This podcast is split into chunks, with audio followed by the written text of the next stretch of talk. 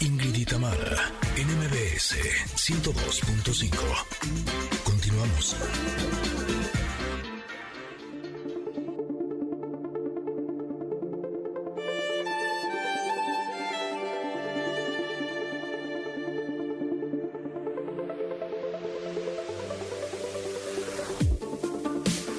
Me alegra esta musiquita, porque sabemos que llega nuestro momento del comentarot, en donde hablaremos de la carta que nos tocó el día de hoy.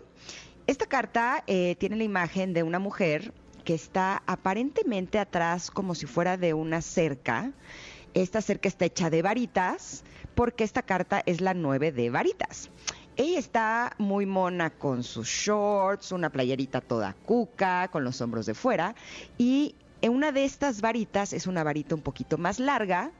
Ella la está sosteniendo con la mano derecha y al final de esta varita eh, parecería que está prendida como si fuera un fósforo. Eh, incluso tiene como un aro, como si este fuego que sale de esta varita eh, fuera como, como la luz del sol. Esa es la sensación que me da esta carta. Ya les decía, esta carta es la nueve de varitas eh, y nos habla de eh, la determinación, de la resiliencia, eh, de este último empujón que a veces necesitamos para salir adelante cuando las cosas no están saliendo bien. Y me gusta mucho porque hay una parte en la que nos habla incluso de cómo a veces cuando tenemos una desaceleración, de nuestro proceso o de nuestros éxitos, aunque sea mínima, lo sentimos como si fuera un fracaso, ¿no? Como a veces somos tan sensibles con los fracasos y somos eh, tan poco observadores de los éxitos, ¿no? Eh, justo he estado leyendo en uno de los libros que dice que los seres humanos eh, recordamos más los fracasos que los éxitos porque en los fracasos es donde está la mayor parte de los aprendizajes y por eso los tenemos más presentes, pero eso no quiere decir que en nuestra vida haya más fracasos que éxitos. ¿Por qué decía hace unos minutos que la carta del comentario tenía que ver incluso con uno de los festejados de este día? Bueno, porque el día de hoy es cumpleaños de Bob Dylan. Eh, justo esta mañana me encontré en el Twitter de MBS que eh, había eh, una frase que decía, si te está yendo mal, recuerda la historia de Bob Dylan. Y dije, ah, caray, voy a ver qué es lo que pasó con Bob Dylan, porque eh, a qué se refiere con esta frase, ¿no?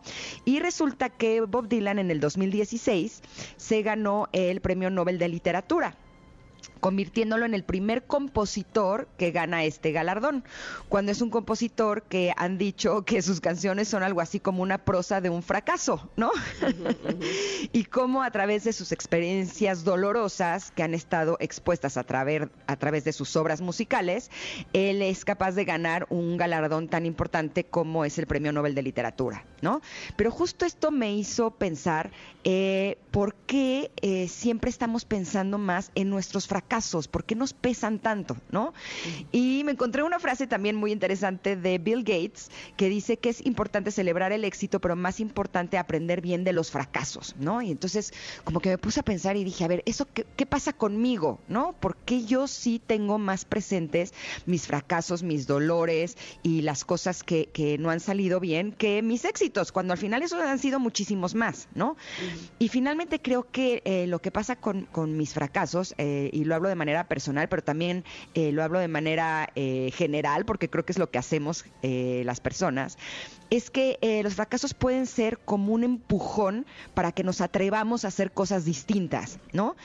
justo ayer estaba platicando con el editor de mi libro, les he platicado que estoy escribiendo un libro, y le decía, es que escribir este libro ha sido un revolcón emocional como pocos. O sea, de veras, eh, a veces me atrevo a decir que ha sido más difícil salir adelante recordando todos estos procesos por los que he pasado que cuando estaba en los procesos en sí, ¿no? Como que a veces ver a través de nuevos ojos estos dolores o estas situaciones que han sido difíciles hacen no solamente que te remontes a esas experiencias, sino que te des la oportunidad de realmente sentirlas, ¿no? Muchas veces cuando estás en estos momentos duros y difíciles tienes como este, eh, eh, como este bombeo de adrenalina, ¿no? Que eh, te ayudan a salir adelante pero cuando ya no tienes esa adrenalina, cuando realmente te permite sentir y explorar todas esas partes de ti que pudieron ser muy duras, híjole, a veces se vuelve como complicado, pero eh, cuando logramos transformarlo y exponerlo a través de una expresión artística, que puede ser escribir o cantar o bailar o eh, hacer, eh, no sé, pintar, cualquier cosa que nos atrevamos a hacer, pues puede llegar a ser algo difícil, pero sin lugar a dudas nos convierte en una mejor de nosotros mismos, que al final, pues ese es nuestra, nuestro cometido, de eso se trata la vida, ¿no? De que seamos lo mejor que podemos ser. ¿Tú cómo ves esta carta, Tam?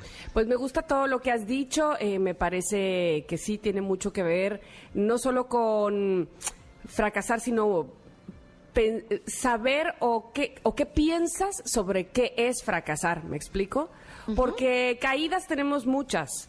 Y habrá mucha gente que diga, bueno, me caí, pero, pero ahí voy, no quito el dedo del renglón, ¿eh? Ahí les voy. Y no lo vea como un fracaso, como eh, decías, al contrario, lo vea alguien que de plano sí está muy en su centro, como un aprendizaje, se, se eh, quite el polvo de las rodillas y diga a avanzar, ¿no? Básicamente eso es lo que habría que hacer. Me hiciste recordar hace mucho tiempo que en una clase en la facultad, en la universidad, sobre psicología del personaje, veíamos a un personaje que era un corredor y entonces era el mejor y, y, se entrenaba desde muy chavito, ¿no? Y cada vez que venía la competencia mayor a la que lo estaban preparando, en el entrenamiento algo pasaba, se caía, se fracturaba, se esguinzaba y luego otra vez para arriba y otra vez hay que entrenar y no sé qué, se frustraba, pero decía, no, es que yo quiero llegar a eso y no sé qué, y entonces volví a entrenar, a la siguiente ahí voy a estar y me voy a sacar la medalla. Y entonces otra vez se caía, este, algo pasaba. Y entonces... Eh, cuando él iba con su terapeuta eh, psicológico, digamos, con, con su psicoterapeuta, le decía, ¿sabes qué pasa? Dime qué tantas ganas realmente tienes de ir a esa competencia. Y él decía, me muero de miedo, no quiero ir. Esa es la verdad, que mm. cada vez yo soy el que inconscientemente le pasa algo, pero es porque muero de miedo por competir. Entonces, este, no es que él a propósito se cayera, me, explico, sino que inconscientemente se alejaba de eso que le causaba muchísimo miedo. Y entonces, eh, comparándolo con esta carta y hablando de la resiliencia, de los desafíos, de tener la determinación, de que a pesar de que antes de llegar a lo que estás a punto de llegar, si te caes, tengas la determinación de levantarte, es porque tienes muy claro a dónde quieres ir, pero además porque encuentras dentro de ti el,